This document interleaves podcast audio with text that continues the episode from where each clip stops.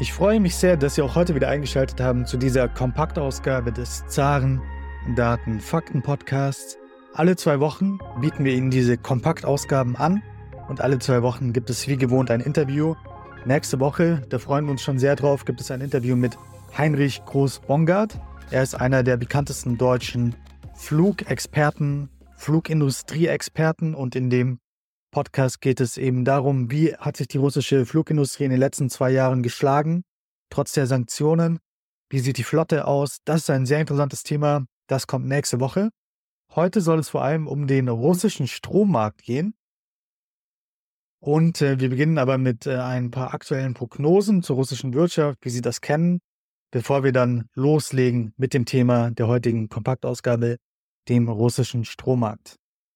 Eine Frage beschäftigt sehr viele Leute. Wie wird es weitergehen mit der russischen Wirtschaft 2024? Wir hatten ja 2023 das relativ starke Wachstum. Rostat hat jetzt gesagt, offiziell waren es 3,6 Prozent. Das ist vorläufig. Das ist noch nicht äh, ganz äh, final. Also da kann man sich darauf einstellen, dass da nochmal eine neue Prognose kommt. Und meistens werden die Prognosen nochmal ein bisschen verbessert. Also die Industrieproduktion stieg laut Rostat 2023 um 3,5 Prozent. Aber äh, seit Mitte 2023 sehen wir da schon eine kleine Stagnation, wenn man das Ganze saisonal und Kalender bereinigt. Wir hatten ja 2023 jetzt diese 3,6 Prozent. Nehmen wir diese Zahl mal. Für 2024 sehen die Prognosen weniger rosig aus. Die Nachrichtenagentur Reuters hat 13 Analysten am 1. Februar befragt. Und diese 13 Analysten, die gehen davon aus, dass sich das Bruttoinlandsprodukt Russlands 2024 fast halbieren könnte auf 1,7 Prozent. Das Wiener Institut für internationale Wirtschaftsvergleiche, WIIW, erwartet sogar ein noch schlechteres Ergebnis 2024 von nur 1,5 Prozent. Der Internationale Währungsfonds hingegen, der IWF, hat eine vergleichsweise positive Prognose herausgebracht denn der IWF geht für 2024 von einem Wachstum Russlands von 2,6 Prozent aus, also nur ein leichter Rückgang gegenüber dem letzten Jahr. Ein, ein, wesentlicher Grund für diese positiven Aussichten des IWF sind die weiter steigenden Rüstungsausgaben und auch die Lohnsteigerungen in Russland, die dieses Wachstum antreiben sollen. Der private Verbrauch profitiert von diesen Lohnsteigerungen und diese Lohnsteigerungen, die sind natürlich auch auf den angespannten Arbeitsmarkt in Russland zurückzuführen. Die Arbeitslosenquote in Russland liegt unter drei Prozent gerade. Und deswegen hat der IWF eben seine Prognose hier wirklich stark geupgradet. Vor knapp vier Monaten im äh, Oktober, bei der letzten Prognose des Internationalen Währungsfonds, ging der IWF damals noch von einem Wachstum von 1,1 Prozent 2024 aus ähm, und hat sein Wachstum jetzt eben auf 2,6 Prozent angehoben. Kommen wir jetzt zum eigentlichen Fokusthema dieser Kompaktausgabe, nämlich den russischen Strommarkt. Und da gibt es eine sehr gute Analyse auf der Webseite, die habe ich Ihnen unten nochmal verlinkt. Da können Sie es nochmal genau im Detail nachlesen. Äh, 2023 war ein Rekordjahr für den Stromverbrauch in Russland. Insbesondere seit 2015 ist der Stromverbrauch mit der einzigen Ausnahme des Pandemiejahres 2020 stetig gestiegen. 2023 stieg der Stromverbrauch um 1,4 Prozent. 2022 war der Stromverbrauch auch gestiegen, nämlich um 1,5 Prozent, obwohl ja die Wirtschaftsleistung laut den neuesten Schätzungen von Rostat um 1,2 Prozent geschrumpft ist. Kleine Einordnung dazu. 1991, also nach dem Zusammenbruch der Sowjetunion verbrauchte Russland ca. 1000 Milliarden Kilowattstunden. Dann ging es aber in den Jahren danach rapide bergab und es gab einen Tiefstand von 778 Milliarden Kilowattstunden im Jahr 1998. Das war ein Krisenjahr. Damals gab es ja auch die Finanzkrise in Russland. Ähm, 2023 hat Deutschland laut dem Umweltbundesamt 529 Milliarden Kilowattstunden Strom verbraucht. Damit nähern wir uns dem Tiefstand Deutschlands von 1993 und sind nur eine Milliarde Kilowattstunden über diesen Tiefwert, nämlich damals lag der Tiefswert bei 528 Milliarden Kilowattstunden. Ähm, der Rekordverbrauch des äh, wiedervereinigten Deutschlands gab es im Jahr 2007. Damals hat Deutschland 624 Milliarden Kilowattstunden verbraucht.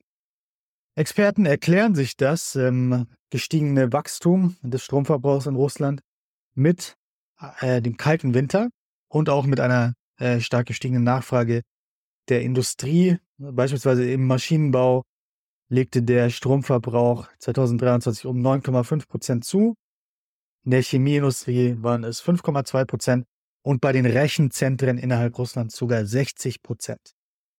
In Russland steigt auch die Stromproduktion. Laut dem äh, Stromnetzbetreiber wurden in Russland 2023 1134 Milliarden Kilowattstunden produziert. Das ist ein Anstieg um 1,1 Prozent zum Vorjahr.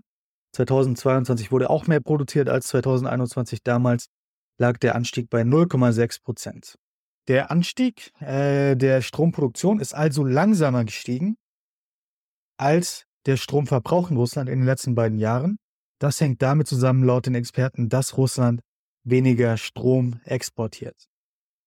Wie wird dieser Strom in Russland produziert? Das sind natürlich die Wärmekraftwerke.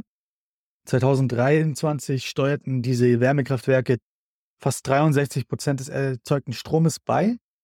Befeuert werden sie überwiegend mit Erdgas, in geringerem Maße mit Kohle. Insgesamt ist der Anteil dieser Wärmekraftwerke in den vergangenen Jahren zwischen 12 und 14 Prozent gelegen. Die anderen beiden großen Stromquellen in Russland sind Atomkraft und Wasserkraft. Auf die Atomkraft fielen 19,2 Prozent und auf die Wasserkraft fielen 2023 17,2 Prozent der produzierten Strommenge. Der Beitrag von Wind und Sonne hat sich in den letzten Jahren vervielfacht, allerdings auf einem sehr niedrigen Basisniveau. 2019 erzeugte Russland aus diesen beiden erneuerbaren Energiequellen 1,6 Milliarden Kilowattstunden, nur 0,15 Prozent seiner Gesamtproduktion. 2023 waren es 9 Milliarden Kilowattstunden, 0,8 Prozent der Gesamtproduktion. Lassen Sie uns zum Abschluss noch über die Strompreise reden. Äh, die Strompreise in Russland stiegen 2023 aber sie stiegen langsamer als die allgemeine Inflation. Die Inflation in Russland, die lag ja bei etwas über 7%.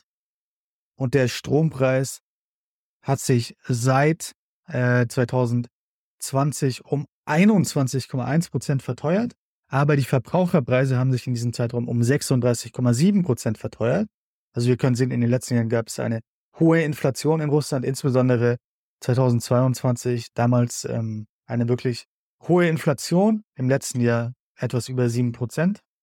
2023 stieg der Strompreis im europäischen Teil des Verbundnetzes um 5,6% auf 2780 Rubel pro Megawattstunde.